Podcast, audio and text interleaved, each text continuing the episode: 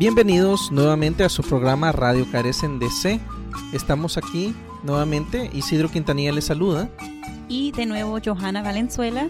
Y por estos lados Juan Andrés Misle.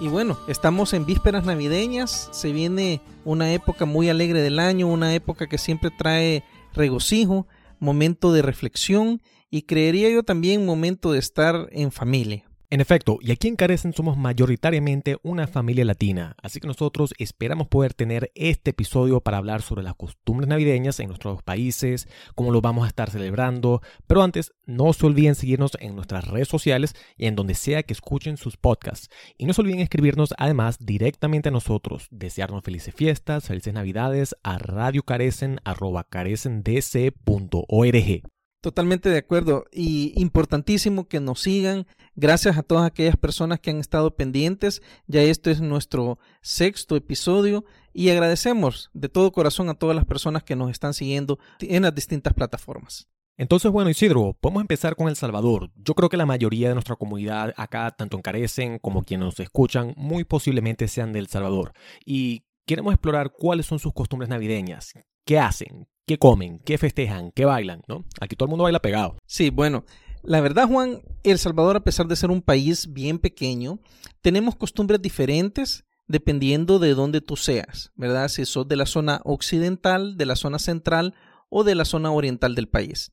En mi caso, pues yo nací en la ciudad de San Salvador, la capital, y eh, crecí eh, en el municipio de Tuxtepeque las navidades en El Salvador, que, o por lo menos las que a mí me tocaron vivir, una época muy bonita, realmente desde principios de diciembre tú escuchas cumbias por todos lados, ¿verdad? Definitivamente, estamos influenciados por mucha cumbia eh, colombiana, venezolana, pero también en aquellos tiempos habían muchos grupos u organizaciones musicales eh, salvadoreñas propias, ¿verdad? Te puedo mencionar a Marito Rivera, eh, José Alfredo y la colección. Bueno, un montón de, de, personas y grupos que ya dejaron de existir, como Grupo Coco, Grupo Bongo, que sonaron mucho en aquel tiempo. Nosotros en El Salvador, eh, generalmente el 24, solemos cenar pavo, ¿verdad? En salsa, que le llamamos eh, salsa navideña. Pero muchas otras personas también hacen los famosos panes con gallina y salsa navideña. Es un, un momento que lo compartimos en familia. Eh, como te digo, la música se escucha en todos lados, incluso en las oficinas. Y pues las familias se reúnen y en tiempos, obviamente, no de pandemia, pero eh, se reúnen las familias, compartimos, bailamos, eh, y es un momento bien agradable, realmente un compartir familiar bien grande. Yo creo que una dinámica similar sucede no solo en Venezuela, sino además me imagino en la mayoría de los países de la región. En el caso de Venezuela en particular, para las navidades nosotros tenemos dos tipos de música que escuchamos durante las navidades. Lo más típico es lo que llamamos aguinaldos navideños, que es lo que para la mayoría de los países eh, se llamaría villancicos. Villancicos, ¿no? Sí, correcto. Y Quizá el más clásico y conocido es Mi burrito sabanero, escrita por el venezolano Hugo Blanco en 1972, pero hay muchas otras, como Fue al Cañón, Niño Lindo, entre otras.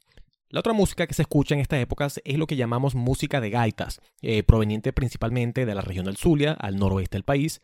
Esa sí es música un poco más fiestera, más ruidosa, más de bailar. Entre los grupos más conocidos están Maracaibo 15, Los Cardenales del Éxito, Guaco, en fin, hay muchas canciones popularizadas a nivel continental, como el caso de Amparito y otras, pero la, Navidad en Venezuela es al final del día principalmente un evento familiar. Comemos hallacas, que sería lo que en casi todos los países de América Latina llaman tamales, pan de jamón, etc. Y a diferencia de cómo se celebra aquí en Estados Unidos, es un evento sin duda eh, mucho más de fiesta, aunque ahora en tiempos de la pandemia habrá que ponerse más creativo en la manera que celebramos para así poder contagiar a la gente de alegría y no del COVID. Bueno, sería interesante saber cómo, eh, por ejemplo, tú, Joana, que, que sos nacida aquí en Estados Unidos, ¿cómo recuerdas tus navidades de infancia?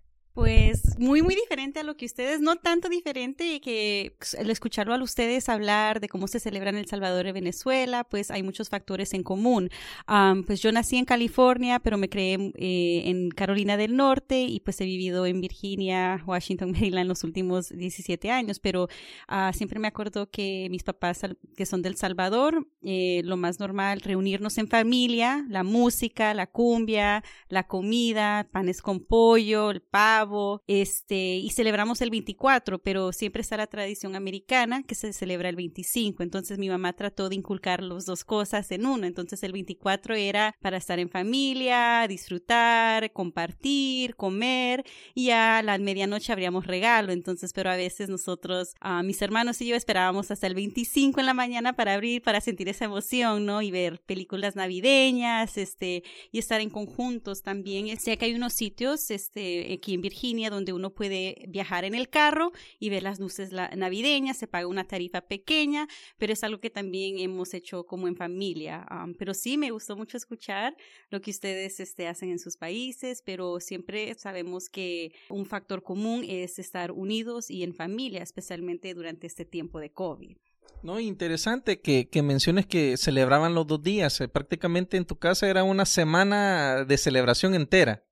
Así es, Isidro, una semana llena de emoción, de que teníamos el 24 y este, mi mamá siempre, el 24 es el día que nosotros los latinos celebramos eh, y el 25 es el día que ustedes pueden celebrar conjuntos, pero sí, este, así es, la pasábamos muy bien. Y fíjate, Juan, que en nosotros, por ejemplo, en El Salvador, eh, el año escolar eh, termina precisamente en octubre. Entonces salimos de vacaciones por tres meses, octubre, noviembre, diciembre, y se empiezan clases a finales de enero o a principios de febrero, dependiendo. Entonces ya para nosotros la Navidad nos agarra en vacaciones, eh, las vacaciones más largas que existen en El Salvador. Y, bueno, en aquellos días, eh, ya a principios de diciembre, el, clima cambiaba un poco, se ponía un poquito fresco, ¿verdad? Eh, es bien bonito. Y algo bien característico, no sé en Venezuela, aquí en Estados Unidos sé que no, nosotros reventábamos pólvora, pero es una pólvora bien diferente a la que se revienta aquí en Estados Unidos, porque no es de luces, sino que es una pólvora más de sonido. Teníamos las famosas metralletas, que son un montón de cohetes eh, que van entrelazados y pueden medir, bueno, hay pequeñas, ¿verdad? De unos 10, 5 centímetros, pero hay algunas que miden un metro o dos metros y traen 200 o 300 cohetes en una sola mecha. Entonces tú, esas son las famosas metralletas, recuerdo las palometas, los silbadores, eh, bueno, una serie de cohetes que solo son sonido, como te digo, y a las 12 de la noche precisamente, del 24, bueno, ya sería 25 de diciembre, quedaba una estela de pólvora quemada increíble, que difícilmente podía ver a una persona a una distancia de un metro, porque toda la gente salía a la calle, al pasaje, a reventar sus cohetes o, y las estrellitas para los niños. No, total. Yo creo que en Venezuela es muy similar a nivel pirotécnico. Son muy populares y hay de todos. Me acuerdo que habían unos llamados tumbarranchos, Bin Laden, teníamos lo que se llamaban las cebollitas, que son como estas piedritas chiquitas en una bolsita que uno las lanza al piso y estallan. Sí, nosotros les decimos fulminantes. Fulminantes, sí. Y también tenemos las luces bengala, que son como unos palitos, quizás aquí también los tengan, unos palitos que uno los enciende y salen muchas chispas por unos segundos que después se apagan. Y siempre habían uno o dos muchachitos que al día siguiente llegaban con parche en el ojo y para usted contar. Y al final del día es algo muy característico de nuestros países. Aquí en los Estados Unidos, en muchos estados hay ciudades y lugares donde todas estas cosas son ilegales y no por mala razón necesariamente si hablamos de salud y seguridad pública, pero quizás por exceso de cautela, mientras que en nuestros países somos más viva la pepa y dispuestos a tomar riesgos, pero creo que un riesgo que los latinos tomamos para pasarla mejor. Sí, ¿no? Y escuchándolos a ustedes, pues me recuerdan mucho a mi mamá, a mi papá, de que sí, que eran, bueno, ellos dicen que la Navidad allá en El Salvador era más alegre y pues como dice Juan, es el precio que se paga, pero, pero sí me encantó mucho escuchar que las diferencias, las similares que compartimos, pero igual como siempre, lo que nos une es estar en familia, comer, la música y pasarla bien. Ahora, ustedes en El Salvador también celebran el Día de los Reyes Magos en enero. Fíjate que en lo personal, Juan, yo no lo celebraba. ¿verdad? Somos una familia católica, crecí dentro de una familia católica, pero en El Salvador en sí escuchamos eh, que se celebra el Día de los Reyes, sobre todo por la influencia de la televisión mexicana que nosotros tenemos. Pero no es una celebración propia que se dé en El Salvador. Nosotros celebramos el 24 o empezamos, como dice Joana, la fiesta el 24 y la paramos el 25 en la madrugada, donde ya los niños empiezan a abrir sus regalos y si los que los que han logrado estar despiertos hasta esa hora, ¿no? Y también se celebra de casi la misma manera el 31 de diciembre para esperar con ansias pues el nuevo año. La característica diferente es que a las 12 del 24 nos solemos dar un abrazo también de feliz Navidad, ¿verdad? Recordando pues también el nacimiento de, Niño Dios, ¿no? Y el 31 se da un abrazo eh, de fin de año y de feliz año nuevo, mejor dicho, en donde lo característico es que tú sales a la calle, sales de tu casa después de abrazar a la gente y empiezas a abrazar a los vecinos. No es algo, eh, es una fiesta colectiva. Yo crecí en un pasaje, es decir, donde no entran carros hasta enfrente de tu casa, sino que hay un parqueo común y dentro del pasaje pues encuentras los diferentes, las diferentes casas, ¿no? Eh, habíamos crecido prácticamente con todos ellos como una familia, ¿no? Compartíamos todo el año buenos y malos momentos y eh, al final pues en ese momento culmine eh, nos damos un abrazo y vas pasando de casa en casa, encontrás a toda la gente en la calle y vas saludando a los vecinos, a los buenos y malos vecinos, como decimos, y es un momento de paz y tranquilidad donde nos unimos en un abrazo fraterno todos. Es algo como más comunal, creo que es una distinción cultural que tiene América Latina con los Estados Unidos. Para los estadounidenses es más importante el espacio personal, la privacidad, mientras que nosotros, digámoslo de esta forma, somos gente más pública, de abrazos, ¿no? Uno se ríe, disfruta con sus familiares y quién sabe.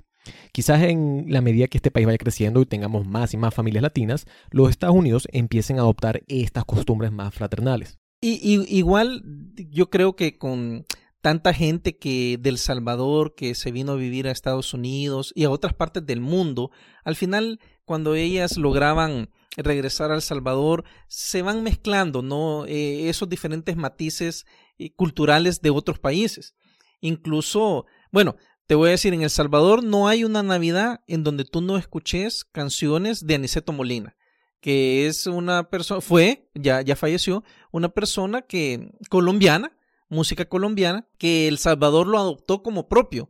Incluso Aniceto nos regaló muchas canciones que son dedicadas al Salvador, pero también se escuchaban al indio Pastor López, que entiendo yo que es de Venezuela, y pensé que era colombiano él, pero creo que es de Venezuela, y, también muy buenas canciones, eh, grupos mexicanos como los Flamers, los Vázquez, eh, que también tuvieron su apogeo, ¿verdad? Y como te digo, también grupos nacionales que antes yo recuerdo que cada año la gente esperaba cuál era el nuevo éxito musical, el nuevo hit que iban a sacar en diciembre. Eran cumbias nuevas, cumbias propias, que tienen su sabor, que incluso tú los buscas en YouTube y los salvadoreños siempre escuchamos esas canciones que ya las identificamos como canciones navideñas. Cuando tú las escuchas ya sabes, llegó la Navidad y empieza la pachanga. Joana, y coméntanos, aquí en Estados Unidos, bueno, tantas películas de Hollywood que, nosotros hemos visto y crecido con ellas, ¿qué tan cierto es eh, esa tradición aquí en Estados Unidos de, de, cómo se llama esa ramita que encuentran? De la guirnalda, no, no sé cómo se dice en español. ¿Cómo que se llama eso? La sinvergüenzura de robarse besos. Eh, mistletoe. Sí, correcto. que el, el muérdago. ¿Qué tan, qué, tan ¿Qué tan cierta es esa, tradición, Joana? Y cuéntame si tú la has vivido, la has experimentado, o más de alguna vez andabas tu ramita ahí para ponérsela en la cabeza a alguien específico. Sí, entonces es el famoso mistletoe y básicamente es que si uno lo encuentra así a la entrada de la puerta, lo puedes colgar arriba entonces, si tú pasas con bajo, debajo de la puerta con tu pareja, con alguien que te gusta, pues se tienen que dar un beso. No, pues no lo tienen que hacer, pero este, si están en el momento, ¿por qué no? Entonces, muchas veces hay muchas este, personas que es la manera que expresan que están interesados en alguien y pues sí, se dan un beso de cariño para mostrar ese amor y afección, pero sí, es el famoso mistletoe. Y si uno no le cae bien a otra persona, igual tiene que dar el beso o como mínimo darle un muérdago. no, ahí se echan a correr, entonces, y no miren para atrás. Y en relación a la tradición también de fin de año, eh, yo recuerdo ver películas que, por ejemplo, la gente está en las calles de Nueva York y después de que llega el conteo regresivo, tú tienes que abrazar o besar a la persona que esté a la par tuya, independientemente sea conocida tuya o no. ¿Qué tan cierto es eso? Y cuéntanos si tú lo has hecho. Sí, ¿no? Para el 31, si uno este, está en Nueva York o donde sea, pues se le da el abrazo a alguien y es para como eh, demostrar pues que estamos juntos y este y no dejar a cualquier persona fuera. Pero sí, eso es muy, muy cierto. Ahora, debe ser muy difícil con este tema del COVID. Se tiene que mantener seis pies de distancia, caretas y a punta de codos en Times Square. Sí, no, así es, muy, muy importante, especialmente ahora que las restricciones han sido levantadas aún más. Hay que tener esa distancia social y cuidarnos, querer a sus seres queridos y desde lejos darle un abrazo o así un high five en el aire. No, definitivamente. Y hay que tener cuidado. Sin embargo, les confieso a ustedes, compañeros, que en mi caso personal, pues yo ya empecé esas pequeñas celebraciones prenavideñas, ya los fines de, semana escuchando con mi familia, pues ya esos cumbiones de siempre, de hoy y de siempre, ¿no? Que, que le van poniendo ese saborcito navideño, esa remembranza, vacaciones, y bueno, también el hecho de que mi hija está creciendo aquí, no quiero que, que se olvide de, de las tradiciones de su país, ¿verdad? Y así como en el caso de Joana, eh, día de mañana ella puede decir, no, yo recuerdo que mis padres celebraban de esta manera, ¿no? Y creo que eh, esa musiquita rica, ¿no? La salsita, la cumbia, el merengue ya casi extinto, eh, siempre nos den aquel cosquilleo en las piernitas que dicen, bueno, llegó hora de bailar y a sudar un rato, ¿no? Sí, no, no, muy de acuerdo, Isidro. Y hablando de, pues, las tradiciones, pues, algo que hacemos es después del día del pavo es poner el árbol de Navidad, que por cierto yo ya lo hice y el mío es rosado, son, no son colores tradicionales, pero, pero sí, este, lo mismo, escuchar música, estar ahí con la familia y pues esperar ese día tan ansioso. Bueno, en lo personal creo que la reunión con, con la familia íntima eh, obviamente está dada, ¿no? Por obligación. Pero también considero que pienso yo que mucha gente pues sí se va a reunir. espero que tomen las medidas necesarias. Eh, recordemos que este tiempo es un tiempo difícil, un tiempo que no hemos vivido. La mayoría de las personas que estamos vivos, hay algunos que, que han vivido otras pandemias, ¿verdad? Que ya están bastante señores, pero eh, en lo personal que estamos viviendo esto, creo que las medidas hay que tomarlas.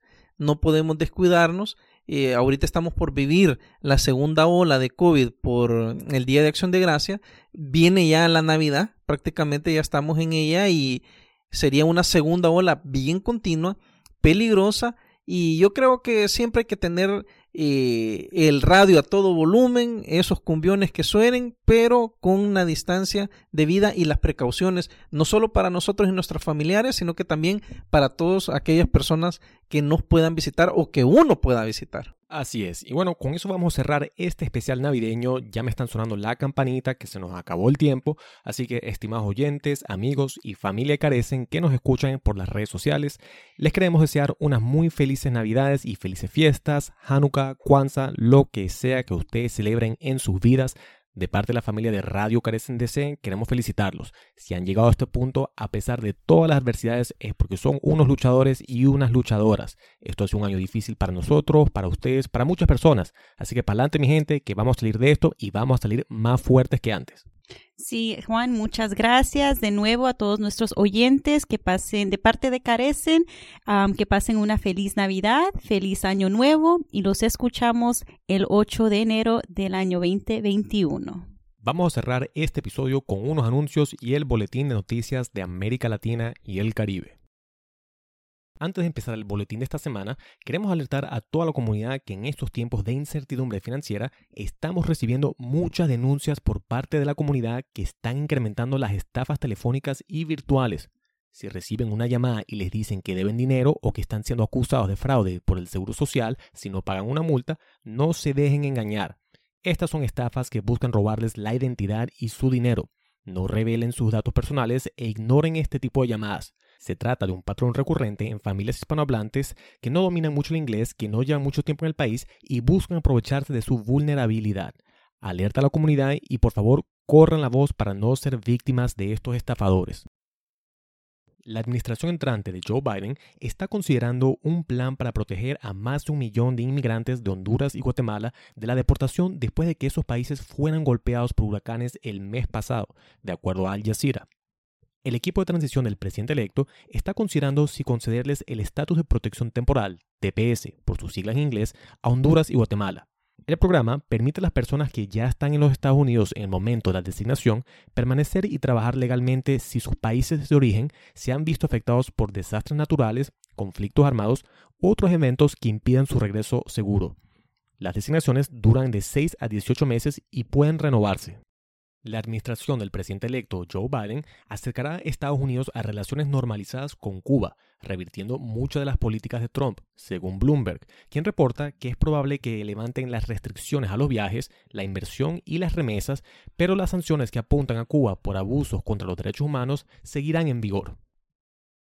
Las Naciones Unidas han documentado 375 asesinatos en Colombia en el 2020, la alta comisionada para los derechos humanos, Michelle Bachelet, le pidió al gobierno de Colombia tomar medidas concretas para proteger a la población del aumento de la violencia infligida hacia campesinos, indígenas y afrocolombianos por grupos armados irregulares, grupos criminales y otros elementos armados el gobierno de los Estados Unidos ahorraría alrededor de 2.600 millones de dólares si el presidente electo Biden detiene la construcción del muro fronterizo, según cálculos del Cuerpo de Ingenieros del Ejército de los Estados Unidos revisados por el Washington Post.